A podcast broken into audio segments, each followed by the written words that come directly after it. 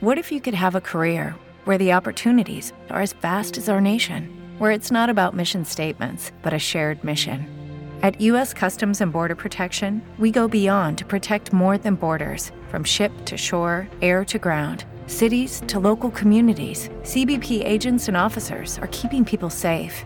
Join U.S. Customs and Border Protection and go beyond for something far greater than yourself. Learn more at cbp.gov/careers. Every day, we rise, challenging ourselves to work for what we believe in. At U.S. Border Patrol, protecting our borders is more than a job, it's a calling. Agents answer the call, working together to keep our country and communities safe. If you're ready for a new mission, join U.S. Border Patrol and go beyond. Learn more at cbp.gov/careers.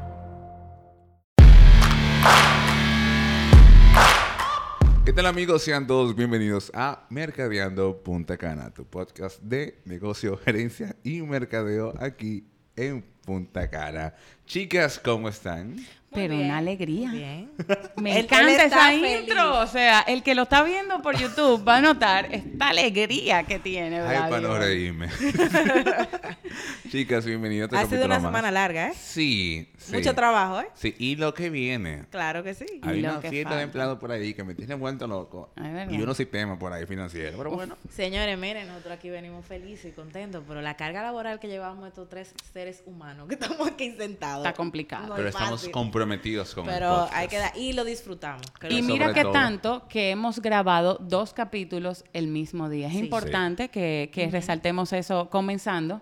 Porque van a ver el mismo set, nos van a ver con la misma ropita, Cam- pero contenido algo. diferente y prometido. Sí. Sí. Prometimos un contenido y hoy nos vamos en modo education. Fíjate, sí, porque estamos diciendo, ustedes no me están hablando. No, hoy vamos, este es un podcast, el capítulo de precisamente eso, en, en consejos, tips, ¿verdad? Para el tema Sustancia. Vamos a hablar hoy de sustancia, vamos a ver un poco de lo que mucha gente ya me ha dejado saber que se ha quedado esperando, datos, estadísticas, eh, mejores prácticas, y para eso estamos nosotros, y, y hoy van a ver un contenido bastante interesante. Sí, y en el capítulo y el tema que tenemos el día de hoy es referente al emprendimiento. Es un tema que suena en todos lados, siempre eh, se manifiesta ser, ser emprendedor, dueño de tu propio negocio. Y es importante, es importante, Vladi, porque siento que el, el término emprendimiento se ha... Satanizado. te- se ha satanizado, tergiversado, mal usado. Al final, emprender lo que significa es arrancar un negocio. Así sea vendiendo Sí. empanada en la esquina. Usted es un emprendedor. No crea que usted tiene que hacer el curso de que si yo quede emprendimiento para usted ser emprendedor. Y mira, yo creo que estos dos últimos años precisamente se le ha dado un, un formato, un- una, una suposición social a este término Sí. que hay muchísima gente que se ha sentido presionada a que si yo no emprendo, si no hago algo, nada, estoy perdiendo mi tiempo. Y que literalmente te dicen eso. Es como que si tú, tú no emprendes, que tú haces vivo. O sea, cálmense. Cá- cálmense. no, claro, es que ya Señores. lo han llevado hasta ahí. Sí. Las empresas necesitan de usted. Las Sí. empresas necesitan todavía personal de 8 a 5, pues necesita cerebro. El mundo necesita El mundo eso. necesita eso. Y el emprendimiento no es para todos. Totalmente. No es para todos. Ahora bien, usted tiene el gusanito del emprendimiento. Aquí te vamos a dar un par de tips de por dónde comienzo, cómo lo hago, cuándo lo hago. Todos estos consejos es basado en nuestra experiencia, tanto en el campo de acción, lo mencioné en el capítulo anterior, Paola como emprendedora, Sí. que ya se ha tenido varios negocios que lo ha sacado del librito, lo ha hecho en desarrollo, en la parte de catering mía, más en la parte de marketing, publicidad, en lo que hemos visto en la experiencia laboral, que son de consejos y tips que deberían tomar en cuenta a la hora de llevar a cabo esa gran idea, esa idea millonaria que usted tiene, que va a, a cambiar el mundo. ¿vale? Importante también que uno se nutre de otras personas que Sí. tienen buenas opiniones, personas que uno respeta mucho, instituciones, entidades, personalidades que uno respeta mucho, uno se nutre de eso y les comparte por aquí. Totalmente. Habrá cosas que les compartiré, que también les diremos las fuentes de donde sacamos la información para que ustedes también se nutran. Y si, bueno, no es del interés seguirla buscando, pues te traemos información valiosa aquí a esta mesa. Ya Catherine anteriormente mencionó la descripción eh, basada en ella de lo que es emprender. Pero en tu caso, Paola, tú que ya has emprendido, ¿qué, qué- qué es emprendimiento? Mira, yo no quisiera hablar de qué es emprendimiento. Yo, yo preferiría abordarlo desde quien yo fui en ese momento. Yo era una, una empleada, lo sigo siendo. Ha sido mi decisión. Y ya van... empleado y tiene un negocio. Ah, sí. Eso Wow. se puede. Eso se puede, eso se puede. Y, y no es difícil, no es complicado. Eh, pero yo lo quiero abordar desde ese punto, desde esa posición en la que tengo un empleo, me picó el gusanito y quiero saber cuándo lo hago, cómo lo hago. Entonces aquí van eh, eh, nuestras recomendaciones. Entonces, vamos a comenzar por ¿por qué, por qué emprendo. En mi opinión, comienza Paola García. ¿Por qué la gente emprende? El que está empleado por cansancio, porque me harté de lo que estoy haciendo y, porque, y porque ya eh, llegó mi momento. Le di mucho de mí a otro y ya es momento de que mí me dé a mí. Esa es una. Otra es oportunidad de mejora. Estás en una actividad, estás asistiendo a un lugar, estás viendo algo, eh, tú vas a la peluquería, tú vas al gimnasio, tú vas al supermercado y tú dices, aquí hay oportunidad de mejora, yo tengo una alternativa de cómo hacerlo mejor. O también está perseguir tu sueño. O sea, yo trabajo en lo que estoy haciendo porque la necesidad me llevó a esto, pero yo tengo el sueño de ser esto. Tengo sueño de ser decorador, tengo sueño de ser eh, repostero, tengo el sueño de ser eh, eh, entrenador físico, que hemos visto que, que a raíz de pandemia surgió mucho esa, esa, esa necesidad. Eh, cubrir una necesidad. Eh, esas son, esas son mis, mis opiniones. Tú sabes ¿Por que qué se emprende? tú mencionaste eso detrás de cámara y te dije, yo difiero de ti en algo. Y yo te dije, tírame. Exacto. de la única parte que difiero de esa definición es cuando tú dices estás cansado. Porque si decides emprender y tener un negocio, lo menos que vas a hacer es descansar. Totalmente.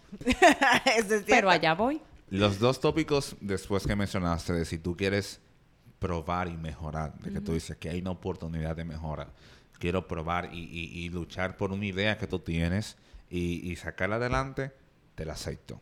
Ahora, si estás cansado de trabajar de 8 a 6, si estás cansado de tener que bregar con suplidores, si estás cansado de bregar con un adivina qué, va a ser peor. ¿Por qué? Porque va a ser para tu negocio. Te lo dice, te lo dice, ¿verdad? Porque es que yo te... Pero ¿y por qué ustedes creen que yo lo puse como punto número uno? es que mi vida jamás ha vuelto a ser vida después que yo soy una emprendedora y una empleada. ¿Entiendes? Total. Eso O sea- es muy bueno que tienen, tienen que estar claros de eso. Es que mis clientes de 8 a de 9 a 6 no entienden que de 6 y 15 a 10, 11, noche. 12 de la noche yo sigo volar y yo tengo que estar el otro día fresquecita como una lechuga para seguir dando mi mejor cara. Totalmente. Entonces, no es fácil. Ahora, tampoco es difícil porque yo lo he hecho. Y tengo cinco años haciéndolo. No, ¿qué es y no eso? con un emprendimiento, sino con, más varios. de uno. ¿Qué es eso? Pero eh, eh, eso es muy bueno que usted lo sepa, porque hay gente que viene con unas expectativas de que... Ah, sí, que yo quiero vacacionar, que yo quiero ya tener mi propio negocio para levantarme a la hora que me da la gana. Mi amor. Para dormirme temprano, para tener fines de semana libres. Dilo, Olvídese. dilo, desahógate. Olvídese, no es No, real. Y, y el que llega, y el que llega no es que yo quiero que mi negocio funcione solo y yo, bueno, pues buena suerte. Buena suerte. Si lo logras, me llama y me dice cómo lo hiciste para yo anotarlo, porque no conozco el primer negocio que funcione así. Sí. Dígame cómo, por favor. Sí. Por- nos queremos saber. Pero esos son datos de que usted tiene que estar muy claro de eso. Eh, emprender no es para, eh, para gente con debilidades. eh, te- no te voy a decir que con gente con debilidades, porque tú puedes empezar un negocio muy claro. ingenuo y en el proceso fortalecer esas debilidades que tú tuviste. Emprender es para casi todo el mundo que atraviesa esas etapas.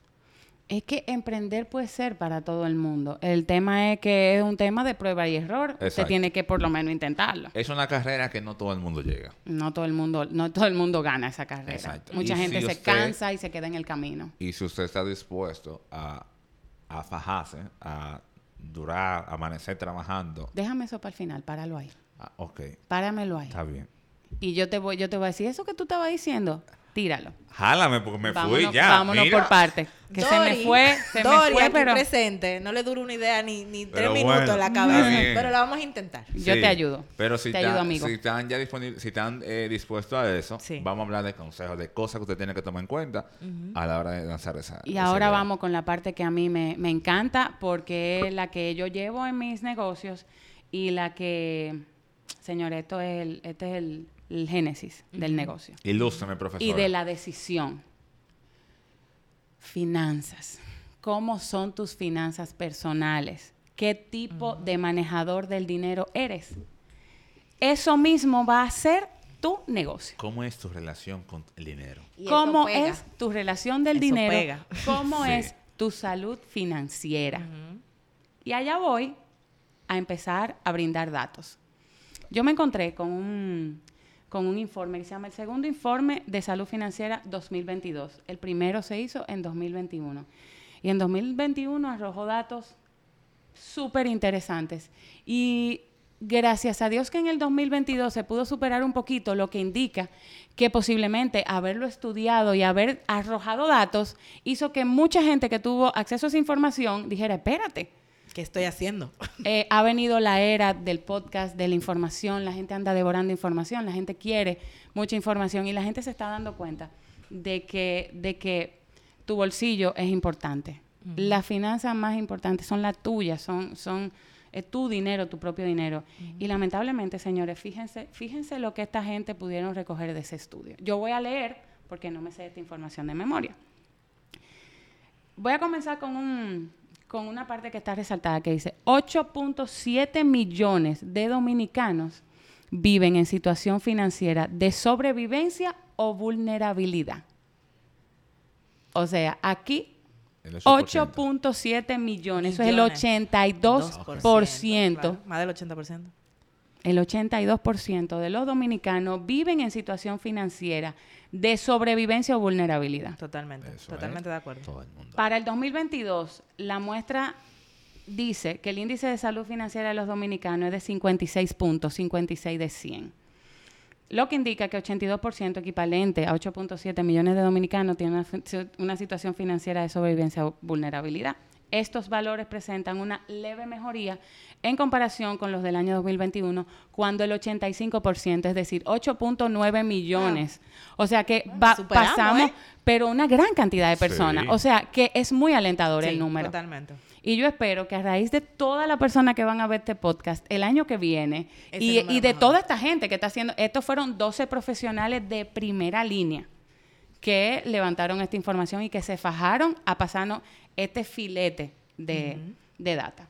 Dice que dentro de ese porcentaje hay un 25% que equivale a 2.7 millones de dominicanos cuya situación es de vulnerabilidad financiera. O sea, ahí estamos más para abajo. Es decir, que no logran alcanzar un nivel de salud financiera mínimamente aceptable en algunas o todas las variables consideradas en el estudio. ¿Cuáles fueron esas variables? Y allá me voy. 41% tiene gastos mayores que sus ingresos. Variable 1, gastos versus ingresos, lo que representa un incremento del 4% con relación al año anterior. 41% no logra pagar todas sus cuentas a tiempo. Capacidad de pago. Al igual que el año anterior, no puede sobrevivir el 39% por más de tres semanas con los ahorros disponibles Wow. más de tres semanas, mientras un 41% logra sobrevivir más de tres meses. Se siente el 44% inseguro o poco seguro de poder alcanzar sus metas de largo plazo. El 45% reconoce tener deudas mayores a las que pudiera manejar. Seguimos con problemas de Manejo. manejo, capacidad de pago, histórico de crédito, mala salud financiera. De verdad, somos una sociedad enferma a nivel financiero Totalmente. y enferma, enferma de, de- de cuidado intensivo, según este estudio. El 33% dice tener mal historial crediticio o no lo conoce y yo le agrego o no tiene ningún historial crediticio es porque se ha mantenido en la Informalidad. informalidad financiera. no se acercan a los bancos. Y le sumo también que hay un porcentaje sumamente importante, y prometo traer el dato, de personas dominicanas que no están bancarizados. O sea, que no tienen acceso a una cuenta de ahorro en un Y banco. todo eso es un tema entra un tema cultural ahí. Tenemos un, un componente cultural. Continuamos con el estudio. Nos quedan dos variables. El 36%, y ya esta es una parte importante que impacta mucho en tu finanza, es la inseguridad sobre la cobertura de su seguro, casi exactamente igual al año anterior. O sea, aquí la gente paga un seguro, tiene un seguro, gente que ni sabe qué le cubre qué le, y, y que tiene esa inquietud. ¿Y si me enfermo? ¿Qué pasa? El 31% no realiza una planificación de sus finanzas con anticipación. Quiero terminar la parte del estudio para explicarle a ustedes qué es bienestar financiero. Está descrito aquí. Se define como el estado en el cual una persona puede satisfacer plenamente sus obligaciones financieras actuales y futuras. Puede sentirse segura de su futuro financiero y es capaz de tomar decisiones que le, pre- que le permitan disfrutar la vida. Entonces, allá nos vamos. Querido emprendedor, ¿quieres disfrutar la vida? Tienes que velar por tu salud financiera. Leído todo lo anterior, aquí yo quiero que desarrollemos un poquito el tema de, de- de la salud financiera. Tienes que presupuestar, Sí. tienes que planificar, tienes que predecir el futuro para tu poder organizar tus finanzas. Mira, puedo- si puedo hacer una anécdota. Por en este favor. momento, en el 2020, plena pandemia, yo conocí a Aura Rodríguez, la de, ¿sabes? ¿A quién? Aura, la, de, la esposa de Invierte en Ti. Ah, ok, sí. Ah, sí. A través de Vladi. A través de mí. Sí, fuiste tú que me... Ah, él, eh, Dori. Ah. Vuelve, Dori. Él se acuerda de que está aquí porque no está viendo. Ah, pero bueno, estuve aportando a tu vida valor. Sí, continúa. Sí, wow. Eh, yo la conocí a través de él por Instagram y eso, y me atreví a comprar su libro sobre eh, finanzas personales. Decidí dar ese paso en ese momento, que de hecho me lo regalaron de cumpleaños porque se lo dije a todo el mundo que quería ese libro. Y cuando yo leí ese libro, yo creo que ustedes sepan que yo tuve una depresión de una semana, pues yo leo rápido. Yo leí el libro entero. Y tú te sentías culpable. Y yo tuve una depresión de una semana, pero ese libro me ayudó a tomar las mejores decisiones de mi vida. O sea, que un... Ojo, yo siempre he sido muy organizada con el dinero, porque soy tacaña a un nivel que da miedo. Él sabe. De las pocas Eh, cosas que me acuerdo. El punto es que ese, ese libro me ayudó a tomar una serie de decisiones y fue un libro. O sea, y es un libro digerible, fácil de leer, tiene como 200, medio de 200 páginas, pero ella te habla desde su realidad. Ella te cuenta su historia, lo que ella atravesó y cómo ella lo solucionó. Y el simple hecho de tú entender cosas que a ella le pasaron por las que tú estás atravesando porque tomaste las mismas malas decisiones que ella tomó, te hace tomar mejores decisiones. Y debo admitir que hoy en día, o sea, yo me siento muy orgullosa de que en un año y pico bueno. yo corregí una situación que era crítica. O sea, y, lo- y eso, y, y la realidad es esa. O sea, ahí viene la importancia de las finanzas personales. Eso Y fíjate cómo menciona Catherine, pasó un tema de una semana de depresión porque el, primer paso es Difícil. autoanalizarte. Sí. En tú saber dónde es que está la situación. Mira, hay, hay una práctica que es muy difícil, que es tú sentarte a ver. Cuando tú dices, ven, acá yo tenía dinero y se me fue. No hay cosa más difícil tú decir, ok, espérate, Álvaro. Café, mira, yo, yo hice ese ejercicio hace un mes. Yo dije, ven, acá yo tengo acciones en Café Santo Domingo. mira. ¿Tú sabes cómo se llama eso? Gastos, hormiga. Sí. Es un ¿Usted tema- sabe lo que es gastos hormiga? Nosotros vamos a desarrollar en algún momento un, un podcast donde vamos a hablar de ese tipo de detalles. de- Es súper Vamos a interesante. profundizar. Pero Ajá. es muy profundo. Y ese es un tema de que usted tiene que sentarse y usted autoanalizarse. Por eso es que hay que ser autocrítico en esto. Entonces, fíjense lo que el estudio analizó. Capacidad de pagar. Every day, we rise, challenging ourselves to work for what we believe in. At U.S. Border Patrol, protecting our borders is more than a job, it's a calling. Agents answer the call, working together to keep our country and communities safe. If you're ready for a new mission, join U.S. Border Patrol and go beyond. Learn more at cbp.gov/careers. With the Lucky Land slots, you can get lucky just about anywhere.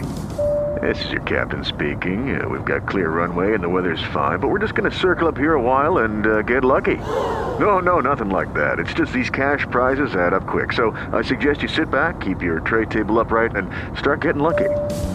Play for free at LuckyLandSlots.com. Are you feeling lucky? No purchase necessary. Void where prohibited by law. 18 plus terms and conditions apply. See website for details. sobreendeudados, estamos sobreendeudados, eh, estamos informales, somos personas muy informales, que primero confiamos en la informalidad y no preguntamos precio, no vamos Sí. donde el amigo que presta dinero y no vamos al banco a investigar porque creo que no califico. Ustedes no se imaginan cuántas personas llegan a mí al banco a decirme, es que yo creo que no califico, yo quiero comprarme un carro, pero creo que no califico. O sea, hay, hay una incertidumbre. Ha aportado muchísimo, muchísimo, muchísimo a bancarizar las personas, las nóminas. Sí. Porque a través de la empresa, aunque usted no quiera, a usted lo obligan a abrir una cuenta en un banco y el banco, por tener el apoyo y el aval de esa empresa, no importa su historial de crédito, no importa su situación financiera, no importa si usted tiene o no para ponerle dinero a esa cuenta, esa cuenta se le abre por la nómina. Sin embargo, no hemos solucionado el problema completo. Ahora bien, volvamos al, al- al meollo del asunto. El- les traje a colación el tema de, de la salud financiera, porque tenemos que estar conscientes de que no somos una sociedad a la que nos enseñan ni desde la base, ni en la casa, ni en el colegio, ni en la universidad, nos hablan de nuestras finanzas personales. Totalmente. Y es un tema al que le tenemos miedo, Sí. vergüenza Sí. y hasta asco. O sea, yo, cuando tú quieres encarar tu situación financiera, tú prefieres seguir haciendo otra cosa y tú no vas a hacer eso. Cuando tú tienes que organizarte, cuando tú tienes que preparar un presupuesto, eso da mucho cansancio. Eso yo no voy a hacer eso porque todo sale. La carga se arregla en el camino, no en todos los casos. El dinero no es una carga que se arregla en el camino. El dinero es un asunto muy engañoso y, y- y muy, truque- muy truquero. Y tú tienes que saber abordarlo, tienes que saber tener una relación con el dinero.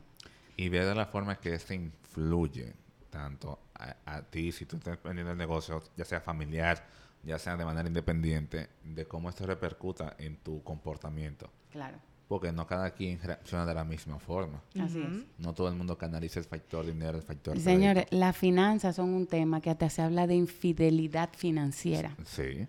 O sea, las finanzas son un tema que, que rompen familias, que acaban matrimonios, que, que, que genera enemistades familiares. Yo no estoy hablando fa- enemistades por fuera porque eso es, lo- eso es muy común, pero en la familia, en el seno de una familia se generan problemas por, por, por temas y, y- y excesos o, o- u ocultamiento de información financiera. Sí.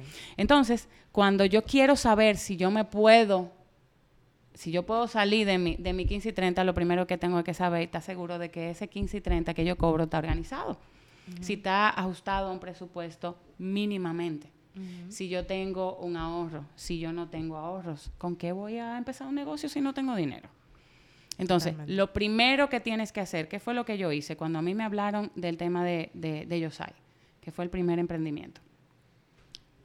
¿Cuánto cuesta eso? Investiga qué cuesta, qué tienes que invertir, cuál es el costo de poner en En funcionamiento funcionamiento. ese negocio. Y eso es investigando. Precio, eh, eh, yendo a lugares, pidiendo cotizaciones y, señores, busquen alianzas. Hablen con gente que está haciendo lo mismo y pidan ayuda, porque a veces también queremos emprender, pero yo me las sé todas. No, aquí el que sabe eso soy yo y yo voy a romper. No, ya hay alguien que se equivocó. Y es un error. Vueles ese enorme. error. Ujú. Vueles ese error y evite ese- esos temas en el camino. Totalmente. Tienes un presupuesto, ¿cómo está mi bolsillo? ¿Ese bolsillo mío aguanta? Bueno, a lo mejor no, pero me puedo asociar con alguien. Un familiar, un amigo, alguien que tiene la misma pasión que tú, alguien que comparte esa, esa idea contigo y vamos a unir los Ver si, bolsillos. ver si con tus propios reajustes que tú hagas de presupuesto, tú puedes solventar ese, ese emprendimiento que tú quieres hacer. Correcto, correcto, es así. Eh, número tres, entonces vamos manos a la obra. Vamos manos a la obra. Pero acuérdese que todavía en este punto yo no le he dicho a usted renuncie. Este es Sí. el escenario en el que todavía estás dentro de tu empresa. Importantísimo, hay que ser ético. Usted no puede montar un negocio que haga competencia con el de la empresa para la que usted trabaja, Claro. porque usted ahí mismo empieza a engañar a esa, a esa empresa. Entonces tampoco así. Eh, hay, que ser, hay que ser íntegro. Entonces parte de tu integridad es evitar eso. Si ya vas a dar el paso Mi recomendación, si es un negocio que tiene que ver y que afectaría, que usted se va a su, a su emprendimiento con los clientes de esa empresa, sea Eso es muy respetuoso. delicado, eso es muy sea delicado. respetuoso y por lo menos prepare a quien usted está llevándosele a los clientes Sí. y dígale lo que usted va a hacer. Pero fíjate cómo son tres sencillos pasos, pero son pasos con un gran desarrollo entre sí. Y un gran peso Sí. emocional, intelectual. o Pero sea, que te puede dejar repercusiones positivas o Claro. negativas a futuro. Sí. Totalmente. Aquí ya, tú entrando en la parte de finanzas, eso si usted no tiene la fuerza económica para hacerlo, eh, tú buscar cómo tú hacerlo. Tú, pero para eso tú empezar a eh, llegar a ese paso, conócete a ti, ve cómo tu relación con el, con el dinero, cómo tú manejas, cómo tú te desenvuelves y cómo tú te administras con eso. Porque, mira, yo ahí estoy en contra de, pero tú mencionaste anteriormente de que según cómo tú te manejes en, tu en tus finanzas personales, se va a ver reflejado en las finanzas empresariales. No digamos que de un 100% eso siempre es válido, pero un gran porcentaje se ve reflejado. Ahí, ahí influyen factores, porque hay que entender que, por ejemplo, en el caso de una sociedad, puede ser que uno sea un loco con el Correcto. dinero, pero esa persona puede ser el socio operativo. Y en ese caso, puede ser un loco con su dinero. Ese Eso no es otra. problema. Ese Si hay a un socio, Ustedes, ustedes dieron en Pero un tú conocer tus debilidades y fortalezas. Claro, Tal vez la finanza no es lo tuyo, pues entonces busquemos una alianza. alianza. Si no Busque encuentras alianza. una alianza, Claro. encuentra quien te pueda suplir ese O servicio. contrata a un profesional experto en esa parte. Totalmente. Eh, hay solución para todo. Ahora, tú tienes que te- tener la suficiente madurez para darte cuenta de eso. Es porque hay personas que llegan, montan un negocio, duran años. En Belén con- los pastores llegan. O puede ser que la idea le funcione muchísimo, pero tú no te das cuenta. Si tú miras para atrás de todo el dinero que tú has perdido o Ahora. el que te han robado. Allá voy. Ojo, ojo. Cuando usted busque alianza, tampoco se divorcie del- de su aliado en el término de que no, eso es a él que le toca. Usted tiene que saber Sí. lo que está haciendo esa persona con el dinero, porque usted se puede encontrar luego con una terrible sorpresa. Muy terrible sorpresa. Pero todavía estamos en el emprendedor que sigue empleado y está analizando y está eh, investigando. La parte de la finanza no quiero abundar mucho porque quiero pasar al siguiente tema, que es ampliar tu universo. O sea, que con cómo yo vendo esto, esto es viable, este negocio tiene un mercado, hay que investigarlo, tú tienes que validar tu idea, compártela con gente tuya. Eh, es cierto que los emprendimientos deben tener un, un- un cierto tipo de secreto, porque tú quieres decir, estoy cocinando algo, tiene que haber también esa, esa expectativa, pero debe haber personas de tu confianza, mentores. Yo creo que todo el mundo tiene un mentor, todo el mundo tiene alguien a quien admira, a quien comentarle de tu idea. Deberíamos tener. Todos deberíamos. Prueba tu idea. Sí. A ti te gusta la panadería, prepara pan y lleva y regálalo un día en tu trabajo y escucha y, y agarra información. Diablo, qué bueno este pan, ¿dónde, dónde lo compraste? Quédate calladito en una panadería que le voy a mostrar luego. Eh, eh, le, voy a, le voy a seguir trayendo pan, pero prueba. Luego de esa prueba, monetiza tu prueba para que empieces a abrir tu colchón, A capitalizar. a Fíjate capitalizar tu idea. Fíjate algo. Ya ese, Y tú, perdón, y tú no has renunciado a tu trabajo. No. Y tú no, No. estás eh, eh, eh, haciendo una labor que, que, que va en conflicto con tu trabajo. Con tu trabajo, exacto. Fíjate algo, ya en esa etapa que estamos mencionando ahí, es cuando ya tenemos una idea clara, de lo, o un- te- tenemos una idea de que queremos hacer algo, pero se da el escenario de cuando tú no sabes qué hacer, o cuando tu idea de negocio no está tan estructurada. En ese caso, Catherine, ahí, ¿cómo debería manejarse esa situación? ¿Cuáles puntos yo debo tomar en cuenta para analizar si esa gran idea que tengo, o si no tengo una idea, es factible? Mira, creo que como hablábamos en el podcast anterior, el mercado te lo dice. Ahora tú tienes que tener la capacidad de detenerte, silenciarte, escuchar y ver. Que no todo el mundo tiene, o sea, no todo el mundo se detiene. Hay gente que quiere abrir un negocio, no, porque esto es lo que está en apogeo ahora. No. Desde que una persona viene y me dice, no, yo quiero abrir este negocio porque está en tendencia, no, espérate. Cálmate. Espérate.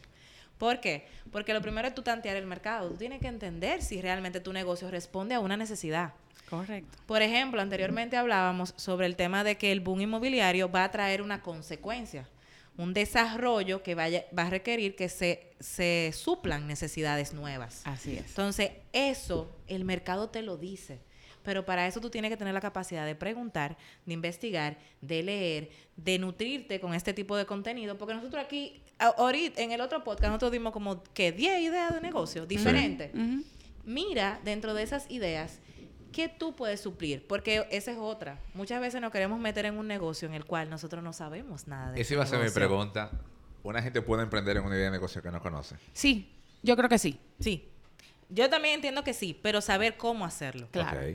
Porque tú no te puedes lanzar a un mercado que tú no conoces sin primero, como dijo Paola hace un momento, validar tu idea. O sea, tú tienes que acercarse al- acercarte al que sí sabe. Y otra como cosa, mínimo. dedícale tiempo a aprender, A de lo que vas a hacer. Totalmente. Porque en la misma medida en la que tú vas planificando tu negocio, tú puedes ir aprendiendo de ese negocio, porque resultó que tú no sabías de barbería, tú no sabías recortar, vámonos no a la barbería, a recortar perritos. Sí. Ustedes saben la necesidad tan grande que hay Sí. de, Sí. de recorte de mascotas. Aquí en la zona, sobre todo. Sí. Sí, entonces eh, empieza a aprender. Todo se aprende, señores. Usted tiene el deseo de hacer algo, a ti te encantan los animales, tú sabes que hay una necesidad, tú sabes que hay un nicho ahí. Aprende, tómate tu tiempo y aprende. En esa misma medida, ve cuidando tu bolsillo, ve abriendo tu colchón y entonces te vas preparando porque la paciencia, el emprendimiento tiene esa P en el mismo grande, medio, pero esa P tiene un componente altísimo de paciencia. Y no es solamente paciencia para esperar que el negocio dé resultado, es paciencia hasta para empezar ese negocio. Totalmente. Incluso iba a decir que en ese proceso de aprendizaje descubre si realmente ese es el negocio para ti. Porque como dijo ahorita, hay gente que llega, no, porque ahora lo que está la gente vendiendo casa y yo quiero vender casa. Mi amor, pero si tú ni siquiera eres eh, sociable o no sabes ni siquiera cómo dirigirte al momento de vender, ¿cómo vas a vender casa? Tal vez lo tuyo no es vender casa, tal vez lo tuyo es remodelarla. O sea, Ahí voy. amplíen su visión. Y conocer, vuelvo y digo, Conócete. tú conocerte, porque tal vez tú quieres montar el negocio de cortar perritos, pero adivina qué, a ti te da miedo agarrar una tijera, Está pero tú No, puedes ser bueno. o te da miedo interactuar con un Ah, perrito. Porque... Entonces, eh, si no, no te voy a poner a ti que si tú quieres meter una panadería o recortar perritos, ponte tú, sé panadero. No, tú puedes generar habilidades de gerencia y de administración y tú consigues quién va a recortar los perritos o va a hacer el pan. Exactamente. O sea, los caminos están. Están. Pero fíjate cómo es un proceso que a la larga todos tenemos que pasar. Porque tú me podrás decir aquí, no, aquí hay empresarios, aquí tenemos cuentas de empresarios que han hecho indu- grandísimas industrias. Aquí hay cuentas de empresarios que tienen negocios que no sabían leer en ese momento. Pero adivina que la vida lo llegó a un momento donde tuvo que, que tuvo que pasar por esa situación. Es decir, eso es una carrera donde hay algunos que se pasan un, un obstáculo, pero al final del día van a tener que verlo. Y Sí. tenemos que estar atentos en eso. Y un proceso que emocionalmente también desgasta, es desgastante. Pero Es si muy, usted- es muy demandante. sí, realmente. pero si usted lo topa, cada uno, paso a paso, cuida a cada uno, le da la importancia que amerita a cada uno. Y no se detiene. Porque tú no te puedes nunca detener. No, así es. Porque está bien que tú en tus finanzas no son las mejores ahora. Trabaja para mejorar. Exacto. Trabaja. Eso- ese- esa es la idea. O sea, lo que no tienes, para eso, tómate el tiempo para trabajarlo. Si necesitas invertir, ahorra para invertir en aprender. Exacto. Aprende, gánate el respeto de la gente. Correcto. Yo siempre he dicho que una de las cosas más importantes para que alguien interactúe contigo en un negocio, esa persona algo de respeto tiene que tener. Totalmente. A tu producto, a tu marca, a tu negocio, a tu branding, a tus instalaciones. Algo de admiración y de respeto tiene que haber. Te lo tienes que ganar. Sí, y esa, e incluso para el liderazgo, para tú liderar a tus colaboradores, necesariamente ellos tienen que respetarte y admirarte, y eso implica un esfuerzo de conocimiento, de aprendizaje. Señores, una de las cosas más básicas en, en el tema de liderar es tu entender para enseñar. Porque lamentablemente, como tú lideras a una persona que tú no sabes lo que está haciendo? es Sí. muy difícil y lo hemos visto. Hemos visto personas que tal vez no tienen el conocimiento, pero sí tienen el, capi- el capital, capital, sí. lanzan un negocio, pero entonces después, cuando llega la parte de gerenciar, no saben cómo hacerlo. Que son negocios donde tú, tú, tú estás ahí porque te pagan bien, pero el trato de personal no es el mejor. Sí, O tú estás ahí porque vas a un momento, porque tú necesitas ese dinero, pero tú te empiezas a dar la carencia que tienen.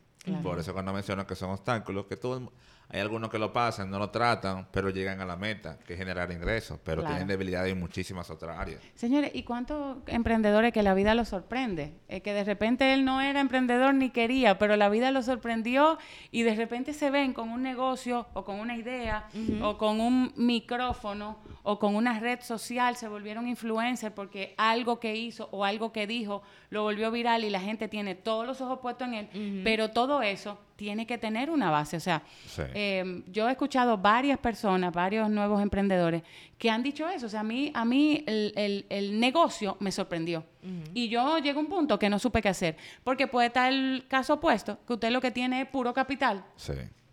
Puro capital. Y Entonces, mucho. tú tienes varias ideas y tú quieres poner tu capital en esa idea. Entonces, eso te puede también sorprender y te puede hasta hacer pecar de grandeza. Ese pecado de grandeza de tú creerte que no, yo todo lo tengo, yo todo lo sé, yo todo lo, lo puedo, también es un, es un error. Entonces, hay que andar siempre con los pies bien afincaditos en la tierra. Ese escenario se da de cuando lo tienen todo, que se creen grandeza, como también con las personas que tienen el conocimiento, tienen el know-how, pero no tienen la valentía de arriesgarse. Allá va paso. el síndrome Yo del impostor. Mira, yo conozco personas, a mí muchísimas personas me escriben, profesionales de la materia. Yo tengo una idea de negocio, pero no sé cómo hacerla, no sé por dónde empezar. Hay gente que conozco que se queda simplemente en la etapa del naming de un logo, que tiene que tener un logo. En la creación de un Instagram. Entiende, es que conozco a alguien que por cada idea de negocio crea un Instagram nuevo. Y se quedan ahí. señora. Yo he agarrado Y ahí se quedan, pero de Y ahí ahí, no pasan. ajá, sí. Yo he Y se sienten súper exitosos claro, porque porque tienen... tienen 10 Emociones, Instagram. 10 Instagram. Y tienen 10 empresas que no funcionan. Pero, Pero ahí... eh, que no Fíjate nada. que- Que no venden- gracias. Eso Pero, es un tema que hay que, que tú tienes que analizarte, porque me topo con un escenario cercano que yo le dije, mira, estás gastando, estás invirtiendo mucho tiempo, mucho ánimo. Ojo, yo pequé en esa área. A mí me tocaba esa área, pero en la parte más de audiovisuales, por ejemplo, ¿verdad? Que yo entendía que tenía que tener un branding muy bien, muy actualizado, lo mejor branding. Y yo me di cuenta cuánto tiempo yo perdí en desarrollo. La- esta semana me topé con una persona que tenía una idea de negocio muy chula y se estaba sofocando con el naming, con el color y el logo. Yo dije, mira, vamos a hacer una cosa. Yo te voy a regalar el branding de tu marca. Regálame cómo va a funcionar tu empresa. Exacto. Cómo tú vas a conseguir el capital. A quién tú le vas a vender. Cuáles son los servicios que tú vas a vender. Desarrollame la estructura de tu empresa. Venme con eso y yo te regalo el branding. Y allá voy. Porque a nosotros en la universidad nos enseñan de que las cosas se hacen basadas en un libro. Que tienes que tener del 1 al 10. No necesariamente. No necesariamente. Esos libros se escribieron hace muchos años. El mundo ha evolucionado demasiado, Demasiado rápido. rápido. De que tienes que ver los tópicos de esos 10 libros. Sí. Sí. Pero no De guía. necesariamente. Son exacto. una guía. Es pero una no, son guía. la- no son las reglas generales. Exactamente. Ni son el librito que hay que llevar de la A a la Z. Exacto. Totalmente. Y ahí es muy importante lo que hablaba Vladi, el autoanálisis, pero llevado a los negocios. Analiza muy bien tu idea, porque tu idea no tiene la misma estructura que la idea de Vladi, Claro. ni que la idea de Paola. Cada negocio tiene una naturaleza, una estructura, un desenvolvimiento totalmente diferente. Incluso tiene mucho que ver con el target y con el público. No es lo mismo un negocio que, es, que funciona en físico que una tienda en línea. No es lo mismo que un servicio de delivery. O sea, hay negocios, y más hoy en día, que la naturaleza de los negocios se ha diversificado tanto. Es más fácil. Es más práctico. Pero tú sabes qué, me ha pasado a mí con mi negocio que siempre tengo el, el- yo no te, no te sé si, el, el- si es el pecado, la, la desventaja, la ventaja del tema competencia. It is Ryan here, and I have a question for you. What do you do when you win? Like, are you a fist pumper?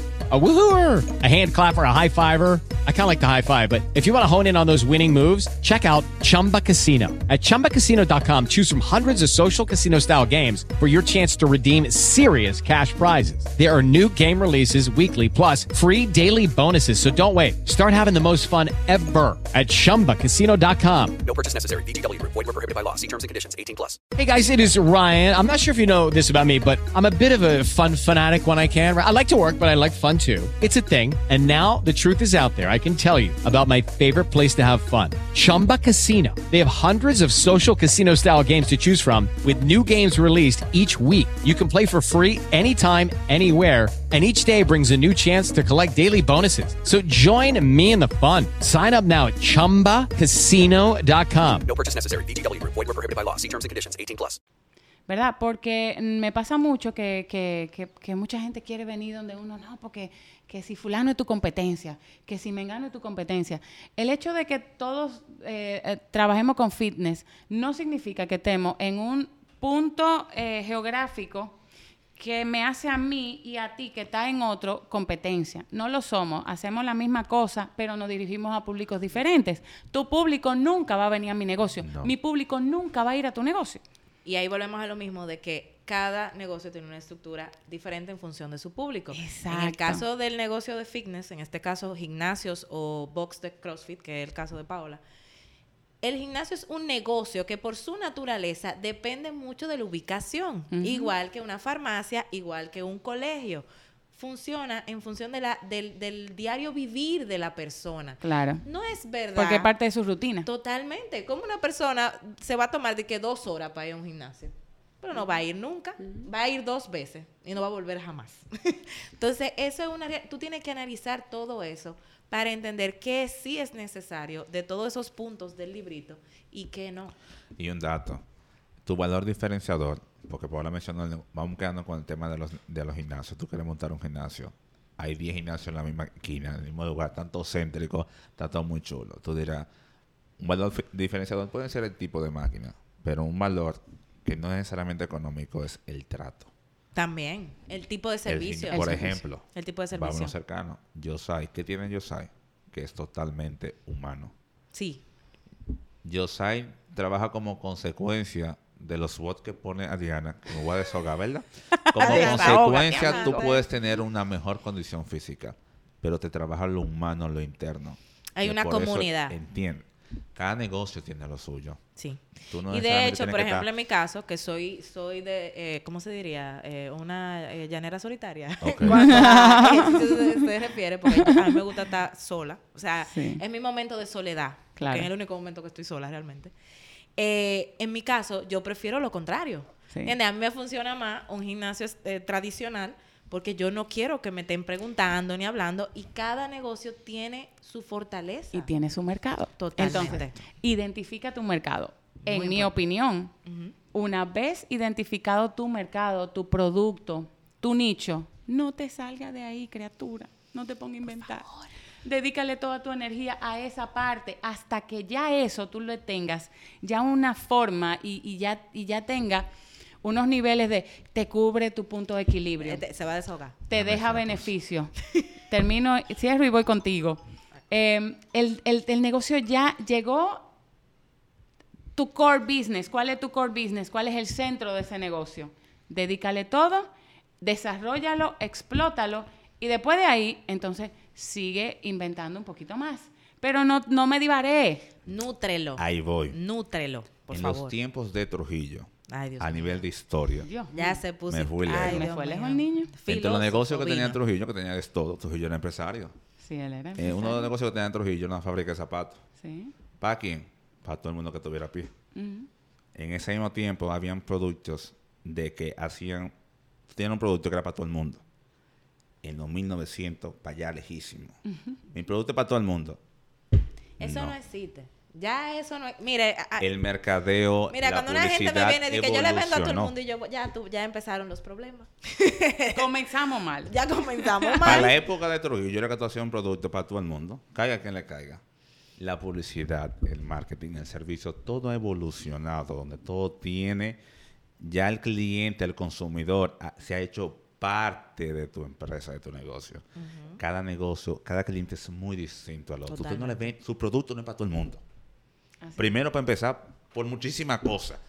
Tal vez por tu ubicación. No, mi amor, tú estás lejísimo. Yo para allá no voy. Yo no, no me vendas a mí. No y gastes no, y dinero no en publicidad importa cuánta traerme. oferta tú hagas, tú me puedes regalar la suscripción. no voy a ir. Entonces, Eso es Tienen importante. que saber que usted no tiene capacidad de llegar a todo el mundo. Exacto. No siempre. Es, se, oiga un dato, se puede. Mas, sin embargo, va a ser más difícil.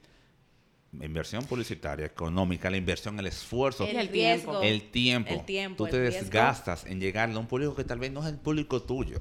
Pero cambia. Ve a tu alrededor. Tal vez el, el cojo que está al lado es el cojo que tú tienes que venderle porque es el público tuyo. analicen, no queramos siempre, lo- eh, como lo mencioné en el capítulo anterior. Y hay un caso de éxito por ahí de un chico que tiene un negocio de, de refriger- refrigeración en los carros, que se encarga de los aires. La historia ha sonado muchísimo por ahí, es muy famoso en Santo Domingo. Es emprendedor el joven. Un hombre que viene de trabajar en industria con todos los títulos universitarios, se metió a trabajar en un negocio, un emprendimiento de un servicio común que es técnico de reparación de, de autos de carro. Una necesidad básica que lo consume todo el mundo.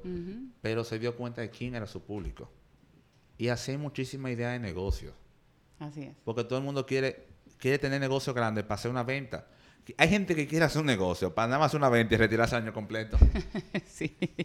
Empieza a cheleado. La gente Claro. empieza poco a poco. Y como tú mencionaste, concéntrate. Si tú encuentras un target, si tú encuentras un prototipo de cliente, quédate con eso.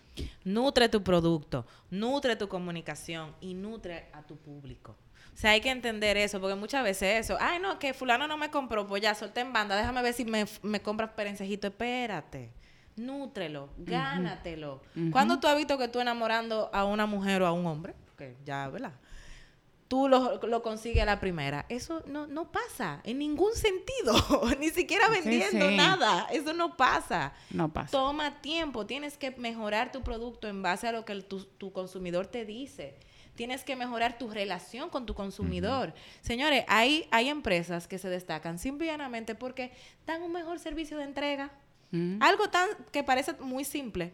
Y eso, eso hace que esa empresa venda mucho más que sus competidores. Entonces, si te diste cuenta que ese es el, el éxito de tu negocio, mantén la calidad, pero refuerza siempre y métele todo el esfuerzo y todo el, el, ¿cómo se llama eso? Todo el pie a ese acelerador de la entrega. Porque ese es tu elemento diferenciador. El cliente ya no valora si tu sushi es el que está mejor enrolladito. A la, la gente valora que le gusta su- tu sushi y que le llega rápido. que llega rápido, que llegue intacto. Es más, automáticamente hazte una publicidad que yo llego hasta el fin del mundo. Y cúmplelo. Y cúmplelo. Que eso es otra. No solamente te aproveches de la percepción que tiene el usuario de ti. Úsalo, pero también cúmplelo. No hay una cosa más difícil de enfrentar que cuando tu consumidor dice, ven acá, pero fulanito está fallando. Señores, devolverse de ahí es muy difícil. Porque los consumidores para amarte tienen que comprarte tres, cuatro veces. Pero para odiarte con una sola fácil. falla, mi amor, tú moriste. Fácilmente moriste. Sí. Entonces, eso es muy importante. Tienen que tener en cuenta de que no necesariamente tú tienes que empezar, empezar en grande. Sí. Poco a poco, paulatinamente. Y hacerse de oídos sordos. Sí. Porque en ese proceso es que más, más, Uy, crítico, más gente aparece, Más especialista. No, que tú tienes que venderle a todo el mundo, que tú tienes que venderle. Piensa en este público. ¿Y qué hacemos con este público? Pero ¿y la gente que vive allí? No, espérate. Si tu público tiene que ser la gente de tu sector, quédate con ellos momentáneamente. Enfócate. Que sea que tu propio enfoque. negocio te pida eh, ese carecimiento. Y eso ya pasa, pasa también con las estrategias de marketing y publicidad. Nosotros venimos diciendo esto desde el capítulo 1, desde de la temporada 1. No todas las estrategias de marketing Funcionan para todo el para tu negocio. Eso no es, no es obligatorio. No tiene por qué ser así. Y si tú tienes la inversión publicitaria que tú quieres hacer, sepa usarla en, en- según tu tipo de cliente, según la plataforma donde esté ese cliente. Pero para eso tienes que conocer quién es tu cliente. Claro. Y entender para qué sirve cada plataforma. Porque es posible Exacto. que tu negocio, por su naturaleza, tenga que estar en Google My Business. Voy a poner un ejemplo. Y, y en Instagram. Pero es posible que Instagram no te sirva para generar engagement. Que lo único que la gente quiera en Instagram es saber que tú estás ahí y que tú vendes. Más nada. Porque te busca, voy a poner el ejemplo de la farmacia, que lo hemos puesto en varios episodios. La gente no necesariamente va a conectar con que tú vendas medicina. O sea, porque para ellos es un producto de necesidad. Sí. ¿Me entiendes? Pero la gente necesita que tú estés en Instagram para que cuando ellos te busquen, ellos saber dónde tú estás, qué cobertura de seguro tú tienes. que Tus muchas veces horarios. no lo- tus horarios, que es muy importante. Cómo conseguir un delivery. Todo eso es relevante, pero no necesariamente tú te tienes que convertir en el influencer de la farmacéutica. No. No, es Y- porque ese no es tu objetivo. Claro, y evaluar tu tipo de contenido para tú saber qué es lo que a la gente le interesa ver en tu en tu en tus redes sociales. Lo que necesita. En tus medios digitales. Y mencioné anteriormente que hoy en día es más fácil, digo fácil porque tú puedes empezar un negocio de- desde la palma de tu mano. Pero por eso para la gente que pregunta, yo quiero emprender, pero no sé qué hacer. Tú lo mencionaste. Retira tu momento, analiza tu entorno, ve la necesidad que está, que está, que está latente. Y Tú no busca tienes tu que- hueco. O Exacto. simplemente mira lo que hay y verifica qué ¿Cómo tú lo oportunidad de mejora mejorar? hay, cómo lo puedes mejorar. Totalmente. Y si no o tienes busca algo que de verdad no hay, señores. Hay mucha gente con creatividad. Y si tienes esa idea, lánzate. Hay que ser arriesgado. Tú no tienes que tenerlo todo para tú, para tú empezar. Tú puedes empezar con lo poco que tú tienes, tú puedes empezar. Y lo muy poco que tienes, tienes que saber eh, administrarlo, porque vamos a hacer un ejercicio. Ponte tú, ya tú tienes tu idea de negocio. Yo quiero vender agua coco, ponte tú. Eh, ahora en el cruce puede estar haciendo mucho calor. Ok. Ya yo, ya yo ya yo sé que lo que yo voy a vender es agua coco. Ya yo sé, ya yo vi qué es donde que lo voy a vender. ¿Por qué? Porque ahí transcurre más gente. Vamos a hacer un pequeño estudio. ¿Cuáles son los pasos a tener para yo sacar un negocio? ¿Qué tengo que tomar en cuenta, Catherine? Lo primero es la materia prima. Importante porque en este caso es coco. Ah, Tienes que exacto. saber de dónde lo, va, de dónde lo vas a sacar. ¿Y en qué temporadas cómo- vas a, vas la- a tener exacto, coco? Las temporadas, porque, bueno, la ventaja del coco, que esto lo sé porque tuve un cliente. Sí. Coincidencia. A ver, a ver, cuenta, cuenta. Eh, hay cocos, o sea, hay productores de coco que pueden dar coco el año entero. Veo usted. Entonces, Hay que ver si tu saber producto- eso, saber eso es importante. Porque imagínate tú en el caso de la piña, que no se da todo el año, que tú solo vendas piña. Eh, bueno, espero que tengas un buen colchón, porque van a haber parte de meses al año Bueno, que no vas a pues, tener que vender. No puedo adivinar que vamos a montar una frutera. En la temporada donde tiene coco, vamos a vender piña. Exacto. Esa información es relevante. Tu materia prima, ¿de dónde, ¿de dónde sale? ¿Cuánto te cuesta? Porque esa es otra. Vamos a lanzarnos a vender coco a 20 pesos porque la gente a 20 pesos que lo compra. Ajá. Y si el coco te cuesta 19 pesos, ¿qué vas a hacer con el peso? Hay que tener el coco de Puerto Plata porque y hay que no traerlo. de- eh, mm, espérate. Analiza tus costos. ¿Qué te cuesta pues, una frutera? Tú tienes que tener, aunque sea un chinchorro, aunque sea una mesa, tienes que tener. ¿Qué te va a costar esa mesa? ¿Dónde vas a guardar la mesa cada vez que cierre en la noche? Todo eso son costos operativos. Aquí yo lo puse lo más llano que pude, porque obviamente la idea es que... Eso es lo primero. Lo segundo, está muy claro de qué exige tu público para comprar ese coco. Porque es posible que tú lo puedas vender en el coco. Pues si tienes que comprar vaso. Exacto. ¿Por qué traigo el tema del vaso? Porque la presentación comunica. Y la, mucha gente, la- la- muchas veces la gente no lo entiende. Y no es lo mismo el coco en Friusa que el coco en Blue Mall. Sí, Exactamente. sí, eh, el no público de. Blue Mall probablemente quiera ver el coco, pero necesita su agua de coco en un vaso. Exacto. Bonito y que le dé una sensación de higiene y bienestar. Y si puede ser reciclado, mejor. Mejor. Y si está frito, plus. Exactamente. No puede ser muy dulce por aquello de los fitness. No puedo utilizar sorbete por aquello de los eco-friendly. Y te, y te voy a decir algo. En Friusa, con un letrero que tú hagas en la imprenta de la esquina, tú Sí. resolviste. Sí. Pero en Blue Mall tú tienes que hacer un branding completo. Porque si vender no, el mismo porque coco. para El mismo coco. Y hay que entender que el coco de, de Blue Mall va a ser más caro que el de Friusa porque obviamente el La de Blue inversión Mall que vas a tener. Y adivinen más que el. Friusa. Es el mismo coco que tú compras en Friosa, que te lo venden allá en Blue Y Mall. también otra cosa, no me lleves la idea de negocio que tú implementarías el Blue Mall en Blue Mall a Friusa. Porque no se te va a vender jamás. Jamás se te va a Por vender. favor. Entonces, todas esas cosas son tips súper importantes, señores. Tomen nota que todo esto es oro. Entonces, supongamos que llegamos ya, ustedes ya... um, Montamos una empresa. ya tenemos una coquera. Mira, no está mal. ya idea. tenemos... No la- está mal. ok, entonces los números te dan. Tú dices, ok, me lancé. Renuncié del trabajo o voy a renunciar. Vamos a decir que vas a renunciar ya. Tomaste la decisión y el emprendimiento va y el emprendimiento necesita para ser exitoso de tu full time. No es un emprendimiento que tú puedes sobrellevar En paralelo. en paralelo con el, con el trabajo que tienes. Además, ya decidiste que eso es lo que tú quieres. Entonces, tiene que tener, y vuelvo al bolsillo. Toda persona, para tener una buena salud financiera, debe tener un fondo de emergencia. Pero tu fondo de emergencia no es lo mismo que tu colchón de emergencia o tu colchón financiero. Separemos, separemos porque se puede confundir y tú puedes sacar de tu fondo de emergencia para una emergencia que generalmente tú lo piensas por un tema de salud. Eso yo creo que el fondo de emergencia ese es el El principal número uno, que el carro te abandone. que el momento. carro te abandone, un gasto que tú no estés previendo, una enfermedad pero no tuya, de un familiar, el fallecimiento de un familiar, dónde lo entierro, cómo lo entierro. O sea, tu fondo de emergencia es tu ahorro que tú, que tú, ese ahorro tú no lo puedes tocar, eso no puede existir en tu pensamiento, eso no es para viajar, eso no es para emprender. Ese fondo de emergencia no es para eso. Entonces, me salí del fondo de emergencia para que no nos, no nos equivoquemos, entonces tú lo que tienes que tener un colchón financiero. ¿Cuánto tiempo yo debo tener previsto de mi propio bolsillo en lo que ese negocio arranca y en lo que los cocos se me venden? Y me dejan un beneficio en lo que yo creo esa, esa clientela y en lo que yo hago ese producto es exitoso. Entonces, ahí tienes que pensar mínimo, mínimo, en mi opinión, seis meses. Mínimo. Totalmente de acuerdo. Si usted no tiene de dónde mantenerse y de dónde mantener toda la boca que dependen de usted por mínimo se- seis meses, dele para atrás, Espérese. espérese. Si ese cálculo de esa liquidación que usted, porque acuérdese que usted está renunciando, Sí. a usted no lo están votando, el dinerito que te van a dar no es la No gran cosa. No cuente con eso. No cuente con eso. Ah, bueno, si te tocó la fortuna de que tú te querías ir y te ayudaron ahí te- y te salió un buen dinero y ese dinero, esos numeritos te dan, láncese.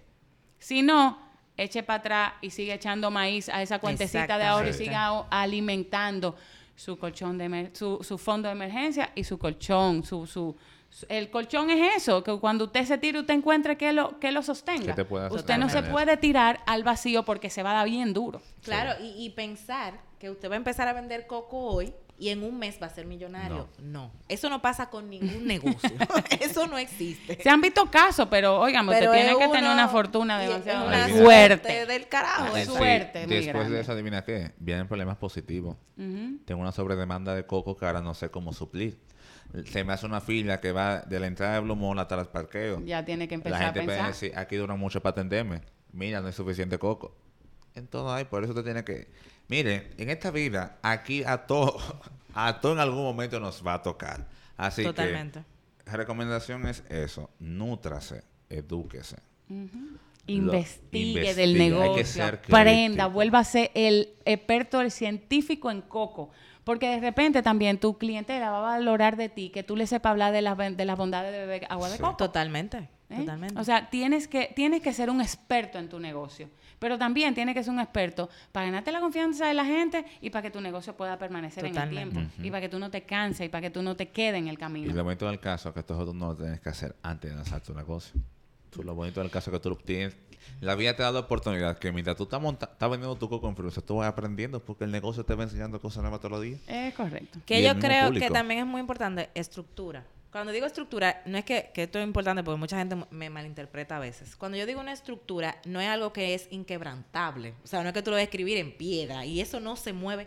Pero cuando tú tienes una estructura que está, eh, que va desde cuando tú recibes el coco, como sea, desde el punto de distribución hasta cómo tú se lo vas a vender a tu cliente, los cambios que tú tengas que hacer en el camino van a ser más fáciles. Claro. Porque ya tú tienes una estructura, ya tú sabes en qué punto tú tienes que meter el cambio. Ahora, no es lo mismo cuando tú estás recibiendo coco a lo loco. No es lo mismo la estructura que la improvisación. Exactamente. Es muy difícil cuando tú tienes que readaptarte a un mercado, hacerlo cuando tú lo que tienes es una loquera de negocio. Y lo digo, lo digo así chabacanamente para que, porque lo he visto. O sea, hay gente que literalmente recibe un producto y lo vende como lo venda. Y no, la estructura te permite. Y eso funciona casi en todo. Y hay Te dos permite escenarios. esos cambios. Hay dos escenarios. Quien tiene capital y quien no tiene capital. El que tiene el capital va a montar el negocio porque va a buscar gente que se monte el negocio. Pero al en el proceso va a perder dinero, le van a robar dinero, le va, le va... Puede ser que ahorita no le funcionó y hace otro negocio. Ahora, el que no tiene el capital tiene que educarse, tiene que aprender, tiene que hacer estructuraciones de negocio. Por si no puede conseguir los fondos, buscar instituciones que te, que te ayuden a financiar esa idea que tú tienes, pero tienes que demostrarme de que tú tienes, de que mira, yo quiero un millón de pesos, pero ese millón de pesos yo lo pienso conseguir en Así, tanto así, tiempo, así, ajá. vendiendo a la y gente de este esta tipo. Sí, mira, es importante esa parte que ustedes abordan, porque, por ejemplo, cuando una persona va a un banco que quiere comprar una casa, el banco te ve como, te va a evaluar, va a evaluar que tu, que tu casa existe, tu casa es un tangible, es un bien que yo puedo obtener como garantía, yo puedo basarme en esa casa, por si tú no me pagas, yo tengo con qué cobrarte. Pero no es lo mismo cuando usted va con una idea de negocio al banco. No. El banco no te va a decir, ah, sí, venga, deme su idea, eh, le voy a inscribir una hipoteca o le voy a inscribir una garantía a su idea. Las ideas no cogen esa. no. Y los bancos no, no piense en un negocio contando con un socio financiero que de entrada te va a apretar dinero para tu echar para adelante, porque ese socio tiene que creer tanto como tú y que tener tanta confianza como tú en ese negocio. Totalmente. Entonces, si tú no te preparaste, no vayas donde el banco a decirle al banco, eh, mira, yo no me preparé, ven, ayúdame. No va a pasar. Entonces, la mayoría de la gente dice, ah, pero los bancos no están para nada más están para apretarle al que tiene dinero. Sí, Porque el que tiene dinero Porque le pagó a uno que le hizo el estudio. Porque usted lo que le tiene que garantizar a ese banco es que el, el dinero de los bancos no es de los bancos, es de los ahorrantes. Y los bancos solo, solo son administradores de fondos ajenos. Y tiene que saber en manos de quién va a poner ese dinero. Entonces, en manos de algo que está en el aire que ni usted mismo sabe si va a andar, si va a salir a camino, pues entonces no. Ahora bien, usted tiene un proyecto y una idea estructurada, un estudio, un análisis financiero, un análisis de mercado, y usted va y se sienta en un banco y el banco le compra esa idea, vaya, ahora, búsquese un soporte, una garantía, esté dispuesto a ceder su casa, a ceder su negocio. Cuando a mí una gente me dice, mi casa, ¿y por qué mi casa? Digo yo, ay, ¿por qué yo te tengo que dar el dinero? Exacto. Ah, pero si tú no estás contando, dispuesto, contando con qué. si tú no estás dispuesto a, a darme algo, ¿y por qué te lo voy a dar yo mi dinero o el dinero de mis ahorrantes? Porque a santo de qué. Además de que detrás de todo eso hay una estructura regulatoria que los bancos tienen que cumplir y que si no lo hacen, pierden dinero por prestarte dinero y así Totalmente. tomar una mala decisión. Entonces, contando con un financiamiento bancario, apese de esa nube, que eso no es una realidad. Por eso es que no, esto no tenemos que verlo como una carrera. De esa presión de que todo el mundo está emprendiendo, de que yo estoy... No, miren, aquí es bueno que admiremos y reconozcamos el valor que tienen esas personas que tienen negocio, que se levantan a las 6 de la mañana en un puesto en la esquina vendiendo empanadas, o el que sale a vender china, eh, el que se decidió tener un negocio, que lo está echando para adelante él solo, como que también el que trabaja en ese negocio y está haciendo que funcione, porque ese es otro capítulo, de si tu negocio funciona, si tú tienes que tener empleados, si eres tú solo, de la integración que tiene que tener ese personal, eh, son muchísimos factores y hay que aplaudir a todo el mundo. A todo el participante. A todo el participante, porque juegan papeles muy fundamentales. El hecho de que usted esté en su trabajo, que usted sea de un 8 a 6, depende de muchísimas cosas. Si usted no se siente cómodo, tienes que saber por qué tú no te sientes cómodo. Estudiar. ¿Es por el ambiente laboral o es por un tema tuyo personal? ¿No te valoran? Ahora, ¿tú te valoras a ti mismo? ¿Por qué tú quieres que te valore otro? Hay muchísimas cosas que hay que analizar, porque tener un negocio, tener un empleo, son cosas que yo prefiero opar mucho. El tema de la, de la salud mental, porque conozco mucha gente ahí que se maltrata, Sí. Porque tiene, que son profesionales que no saben cómo hacer un negocio y se dicen, yo tengo todas las herramientas, pero a mí no me funciona. Hay muchísimo, pa- hay muchísimas cosas que hay que, que hay que evaluar y no, no presionarse uno mismo. Claro. Y no competir, porque esa es, de hecho, se, de hecho se, se habla mucho de eso en cuanto a salud mental. Tu competencia eres tú mismo. Deja de estar buscando vivir la vida del otro. El otro tiene su vida porque pasó por un millón de procesos que son suyos y que le pertenecen a esa persona. Entonces, muchas veces, como dijo Vladi hace un rato, hay que entenderse a uno mismo y ver cuáles son sus debilidades y sus fortalezas y qué tú puedes explotar de eso y qué necesita el mundo de ti. Porque muchas veces tú quieres vender lo que tú tienes para dar, pero si no hay quien te lo compre, tampoco funciona. Exacto. Así es. Eso es muy importante. Entonces, señores, antes de que Vladi venga y diga... No me, "Para no me pregunte. finalizar", Ah, ok. No me pregunte lo que tú me dijiste hace- que no me acuerdo. Si voy para allá, Tranquila, Dori. Ah, Sabemos. empezaste a decir y te fuiste profundo de si usted no está... Si usted cree que emprender es pasar a dormir más horas, levantarte a la hora que te da la gana, eh, ir a comer a las 12 y, y- y quedarte y dormir la siesta, eh, llegar a tu casa siempre a una hora. Irte de eh, viaje. Irte de viaje todos los Todo- meses. Créame que es mejor quedarse siendo empleado siendo y que empleado. problemas lo tenga el dueño y no usted. Porque usted, no, no matter what, va a cobrar su sueldo. Exacto. Usted tiene que fajarse a generar dinero. Porque di tú que ya esta, esta recomendación es para que, para el que decidió dar el paso. Se fue. Emprendió.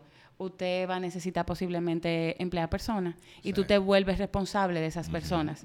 Ahora el 15 y 30 de, eh, eh, es para otro que usted Sí, tiene que trabajarlo, no para usted. sueldo. Señores, yo me pasé unos años que el doble sueldo de mi negocio se pagaba de mi doble sueldo y yo no venía, yo no veía ni en nada. Esos son sacrificios. cero viaje, cero fines de semana.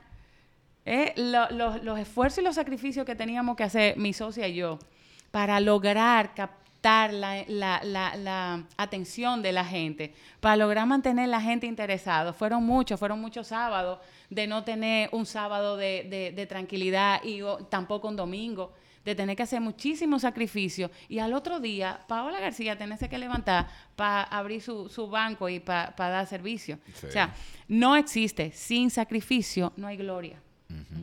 Sin sacrificio no hay gloria. Si usted no está en la disposición de sacrificarse, ¿sabe qué? No emprenda. No lo haga. Esto es un consejo de corazón que le estamos dando. No estás en la etapa de tu vida para hacerlo. Porque Totalmente. también es otra cosa. Todo Puedes es por crecer. etapa. Claro. Tal vez tú estás en una, crecer. en una etapa, ponte tú que en cinco años, tal vez la gente cambia. Bueno, quien se permite cambiar. Y Sí. quien hace cambio y se dé cuenta. Porque también hay gente que cree que no, yo estoy en la edad. No necesariamente. Claro. Tú no sabes la vuelta que da la vida. Así. Tenemos casos de éxito de, de franquicia que eran gente ya de los 50 que tenían éxito. Sí. Así y saber eso, saber que, que tu momento, no, vuelvo y digo lo de ahorita, tu momento no es el momento del vecino. De esa- yo- Tu momento es tu momento y de más nadie. Hay gente, o sea, literalmente como dijo Vlad, y hay historias. Usted- si ustedes se ponen a escuchar y a leer la historia de los negocios exitosos del mundo, se van a dar cuenta que la mayoría de los empresarios pasaban de los 45 años. Sí. De, los, de los empresarios exitosos. Porque hay una vida, hay aprendizaje que hay que tener. Totalmente. Disfrútese, disfrútese el escenario donde usted está. Esa Los tropiezos. Sí, los tropiezos. Ay, Y si se te da hacerlo joven, déjate llevar. Déjate, déjate operar, deja que personas que sepan intervengan y no te creas que porque tú eres un buen fotógrafo y tú eres el más duro haciendo fotografía, tú sabes administrar todo lo que está detrás. Tú mañana vas a necesitar comprarte una cámara nueva, tú mañana vas a querer tener un dron, tú mañana, pero tú eres fotógrafo, tú no sabes pilotear un dron. Prepárate, actualízate, aprende, pero déjate llevar. Mira, que es otra cosa. Nosotros hablamos aquí de ya de productos, de productos, no hablamos de servicios. Así es. Sí. ¿Tú sabes cuánta gente con cualidades que tienen? Bueno, ya te casi cerrando con un compañero de universidad. Se quería hacer una maestría en Master Analítica, Big Data, recopilación de datos. Sí. El pana tiene, él respira la estructuración, planificación.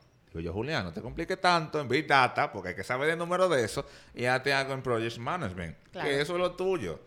Así como él, hay muchísima gente que tiene muchísimas cualidades por ahí. Así como hay mucha gente que tiene capacidades para los negocios, ese mismo, esa misma persona que tiene capacidad para los negocios puede ser malo a nivel de gerencia. Y tú, que tal vez estudiaste eso, tú le puedes ofrecer ese servicio. Y Totalmente. fíjense cómo así crecemos todos. Busquen Que en los alianzas. servicios también está eso. Tú sabes cuáles son, para qué tú, para qué tú eres bueno. Vamos a comercializar eso. Ese puede ser, esa entrada que tú que estás comercializando, si tú eres bueno estructurando a nivel de, se- de, de administración, ofrécele esos servicios a otro, que ese capital que tú vas a adquirir ahí te va a ayudar a ti a tú montar tu oficina, para tú administrar y llevar los negocios a otra gente. Si ese es tu, si ese es tu interés en emprendimiento, una oficina de administración. Hay muchísimos caminos como llegar. Ahora, hay que tener paciencia. Sí. Si usted está esperando en un año conseguir el éxito, háganos saber cómo lo hizo. Porque háganos saber. Hasta yo quiero saber. Hasta yo quiero saber. o sea yo que- sobre todo, ¿eh? que ya yo estoy, ya yo estoy mon- montada en este lío hace unos años cogiendo lucha. Sería interesante. Ahora. Pau, bien, yo quiero saber eso. ¿Qué se siente?